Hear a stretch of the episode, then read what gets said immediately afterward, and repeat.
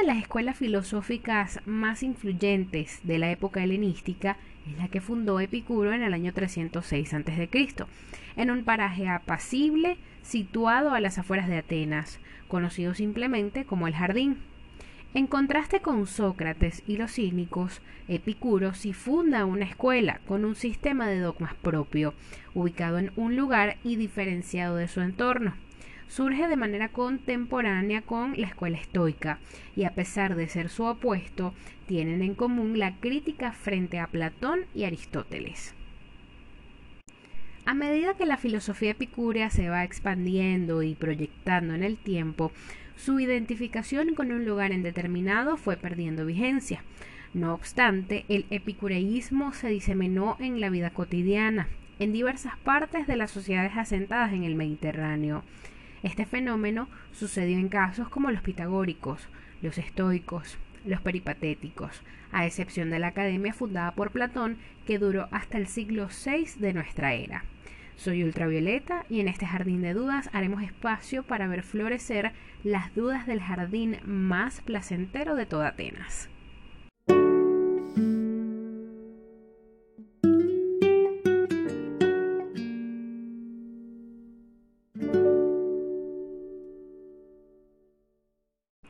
Cuando Epicuro emprendió la labor de fundar el jardín no era la primera vez. Según testimonios recogidos por el historiador Diógenes Laercio, antes de su regreso definitivo a Atenas, Epicuro venía de enseñar sus doctrinas en un pequeño círculo de amigos en Lámsaco. Luego fundó en Atenas su escuela de pensamiento llamada El Jardín, literalmente en el patio de su casa, y su preocupación básica fue conseguir un arte de vivir, una filosofía que sirviera para alcanzar la felicidad. Enfatizó que es necesario llevar una vida práctica y mesurada, en la que el espíritu tranquilo goce de la amistad y el cultivo de la filosofía. Epicuro trató de probar que mientras se vive la sensación de la muerte, es imposible sentirla, pues en el estado de muerte es imposible tener sensación alguna. La muerte no se siente mientras uno vive, y una vez muertos no puede atormentarnos tampoco. También defendió el ideal del sabio, reducir las necesidades a lo indispensable para eludir aquellas cosas que nos pueden generar preocupación, malestar o dolor. En su idea de lo físico, nada surge de la nada, nada se sumerge en la nada y el universo es como es y siempre será el mismo. Un rasgo relevante de su historia personal es su procedencia social. Epicuro es hijo de un labrador humilde y maestro de escuela, Neocles, y de una especie de rezandera, oficiante de rituales de purificación a domicilio llamada Queréstata quienes encabezan la familia que le acompañó en la migración desde Atenas hasta la isla de Samos, en una época de dificultades económicas. Epicuro llegó a Atenas por primera vez en ocasión de servir militarmente, a la edad de 18 años, por allá en el 323, el mismo año de la muerte de Alejandro. Sin embargo, al margen de todo esto, es importante señalar que hubo algo positivo entre Epicuro y Demócrito. El evolucionado socratismo, los sirenaicos, los cínicos, así como todo lo procedente de Aristóteles, aunque también hubo algo negativo. La relación de Epicuro con Platón no fue muy buena. Estuvo marcada por un amplio rechazo hacia este, en aspectos como la actitud del filósofo ante la política, el sentido escéptico de muchos de los procedimientos y textos platónicos, y en general las tesis concernientes a la física, ontología y teoría del conocimiento. Luego de todo este armazón intelectual, Epicuro funda un sistema original, cimentado en un afortunado eclecticismo, típico de la época helenística, que termina por imponerse en el ámbito de la filosofía antigua y cuya vigencia se proyecta, a pesar de muchos vaivenes, a lo largo de milenios. Cuando se habla de la puesta en marcha de El Jardín, se debe hacer notar que fue una comunidad de filósofos, es decir, de gente con vocación a la vida filosófica, afanada en realizarla con aceptación obligada e incuestionable para todos sus miembros. Allí, según señala Josulanda en su obra, se llevaba a cabo un régimen de vida frugal y sencillísimo. Este modo de vida no excluye a nadie que se lo tome en serio y se basa en un sólido igualitarismo. Eso explica la presencia de hombres, mujeres, esclavos y personas de distintas procedencias y edades, practicando la filosofía epicúrea de la manera más rigurosa posible, es decir, ascéticamente. Por supuesto, ese hecho dio paso a detractores que aseguraban que en ese lugar se practicaba la prostitución y otros actos de mala muerte. Este jardín ha sido blanco de todo tipo de rumores sobre las actividades que desarrollaban los que allí se reunían, que si copulaban sin parar, que si se entregaban a las más desenfrenadas orgías, que si bebían y comían como cerdos, etc. Y así mientras que el nombre de Epicuro y su escuela quedaba ligado a la idea de desenfreno sexual y hasta de ciertas perversiones, lo cierto es que quien lea un poco de historia sabrá que en el jardín no había sitio sino para la amistad, la conversación y los placeres más moderados. De cualquier forma, la historia guarda anécdotas de, por ejemplo, personas que eran de otras escuelas y se pasaban a estudiar al jardín, cosa que nunca sucedió al revés. Dicen por allí que es porque a los hombres se les puede hacer eunucos, pero a los eunucos no se les puede hacer hombres.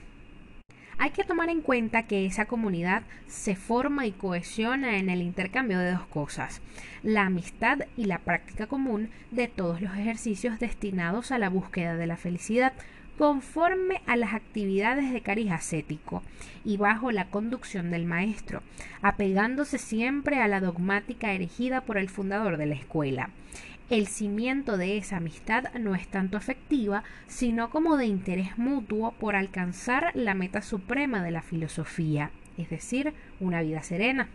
Así pues, el jardín es el lugar donde se ejerce el modus vivendi filosófico definido por los dogmas forjados por Epicuro.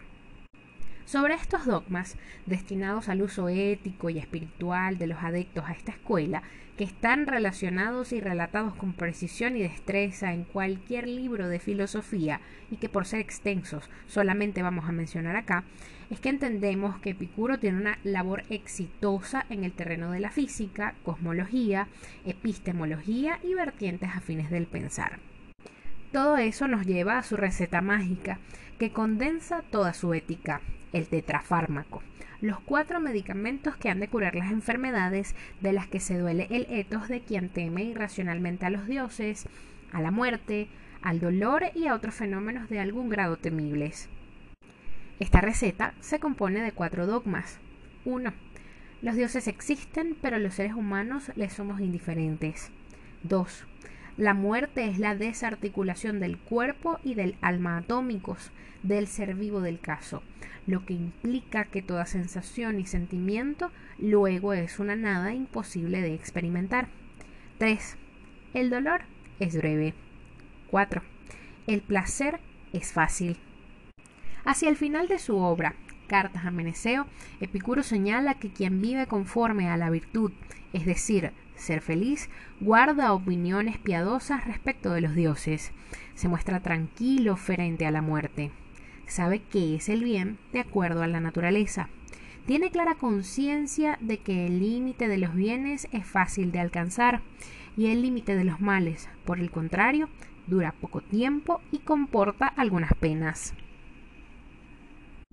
Esta escuela también es decidida y reiterada en sus aseveraciones sobre el tema del carácter divino de los fenómenos celestes, a los cuales deniega tal carácter al afirmar que los movimientos y demás acontecimientos astrales de ningún modo hemos de considerar que son causados por la naturaleza divina.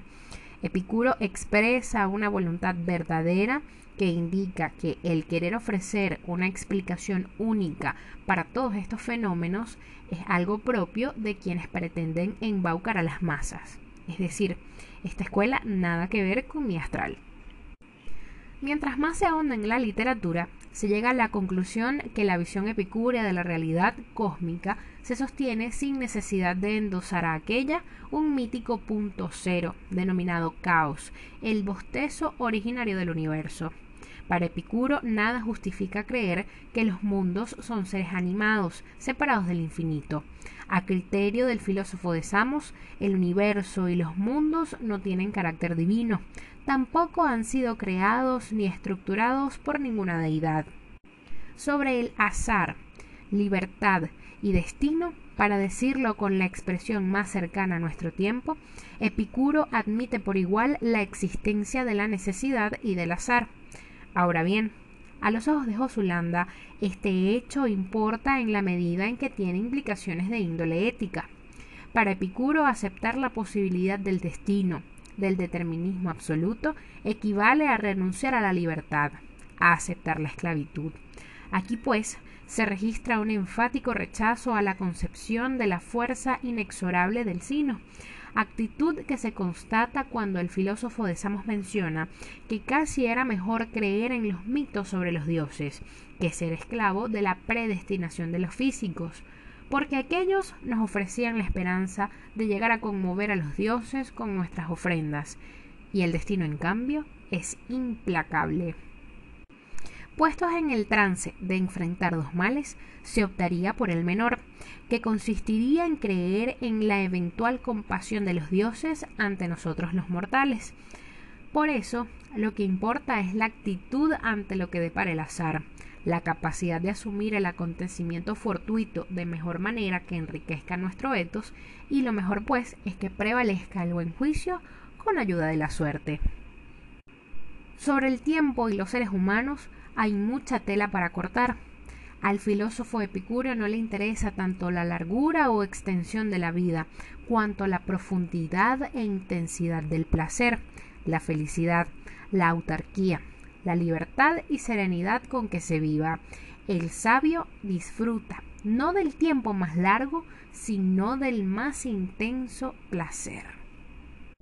Es un modo de decir que desde el punto de vista de la salud del etos, lo que cuenta es sacar el máximo provecho existencial del presente, sin que ello signifique desdeñar o temer las posibilidades del futuro.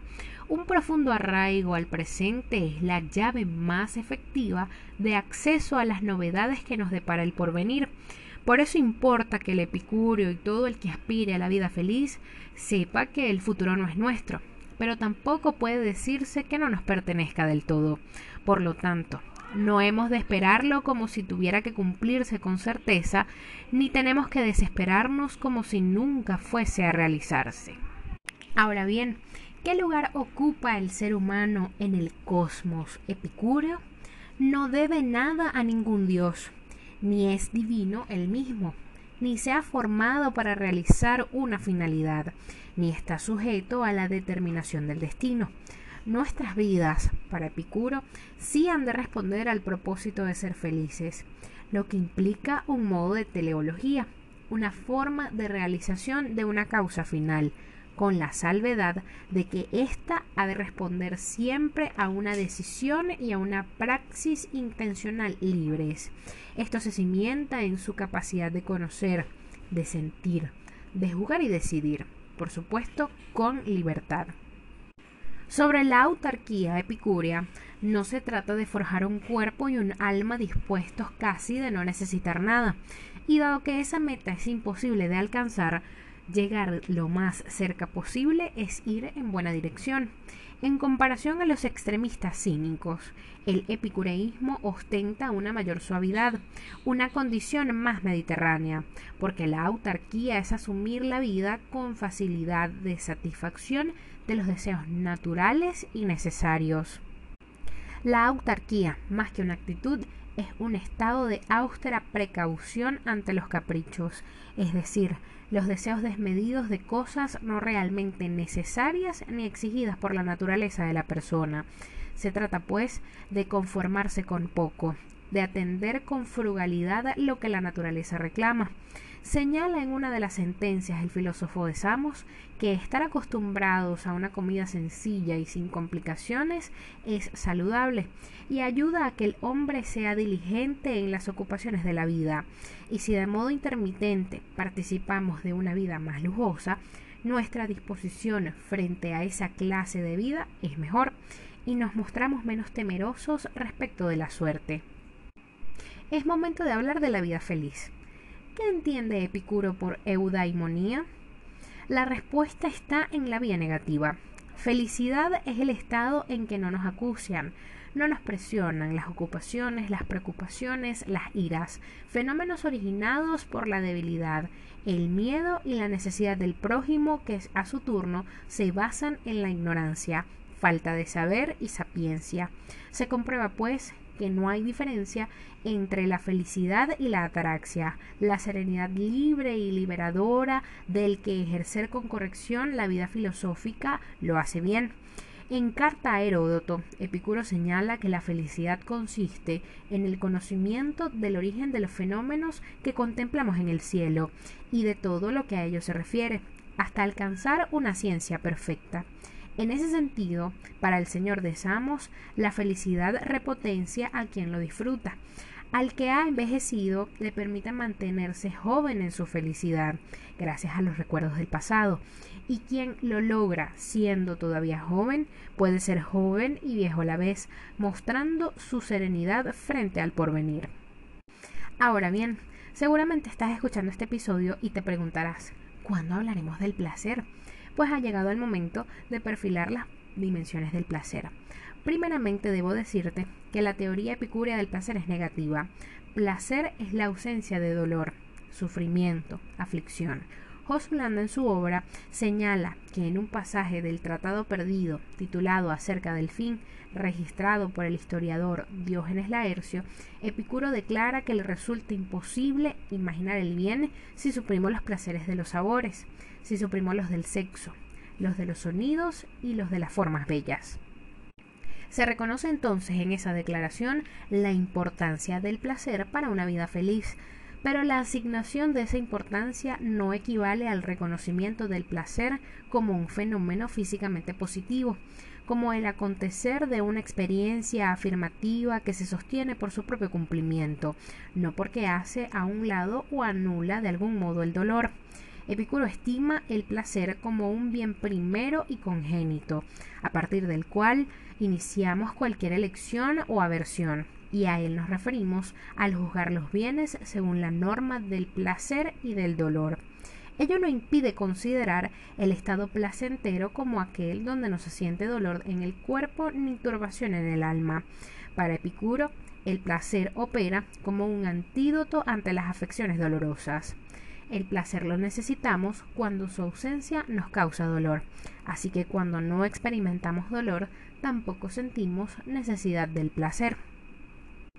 Al formular de este modo sus ideas, Epicuro se distancia del hedonismo sirenaico, que también tenía al placer como máximo bien y por ende el fin último a concretar en la vida, pero que consideraba el deleite del cuerpo como una experiencia superior a la del alma y sobre todo reivindicaba la idea positiva del placer, resultante de un movimiento orgánico específico. Ya sabes a qué movimiento estamos hablando al tiempo que colocaba a la ausencia del dolor en un estado intermedio entre dolor y placer en sí mismos.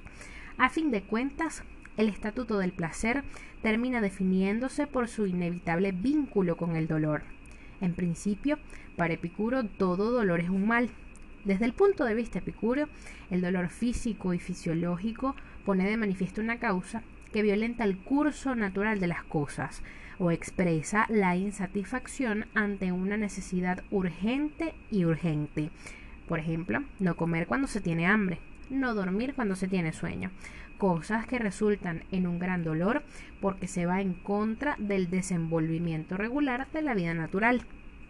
En condiciones normales, no dormir cuando se tiene sueño o no comer cuando se siente hambre son expresiones de dolor que no representan un mayor problema ético, porque cesan en el momento en que yo puedo satisfacer esa necesidad que he desatendido. Son las aflicciones, las turbaciones, las inquietudes obsesivas, las preocupaciones irracionales y todas las formas del dolor subjetivo del alma las que oponen dificultades éticas más complicadas. De hecho, para Epicuro y muchos filósofos de su tiempo, tales expresiones de dolor rayan en lo patológico y justifican la consideración de la filosofía como una terapia para el alma. Ahora bien, ¿qué hacemos con el deseo? La clave de las perturbaciones del alma está en asumir y manejar el hecho evidente del deseo. Entendemos por deseo todo impulso a la satisfacción de algo que se siente como una necesidad. Para Epicuro esa pulsión es espontánea, que brota desde la fisis que nos constituye. Por lo general se encausa de mala manera, debido a la ignorancia o a la diversidad de modos en que el deseo nos ataca. Conviene, pues, aclarar que existen varios tipos de deseo. Josulanda aclara en su obra que hay deseos naturales y necesarios, cuya satisfacción libera un dolor y corresponden a las necesidades fisiológicas del ser. Hay deseos naturales y no necesarios, como procurar manjares inaccesibles.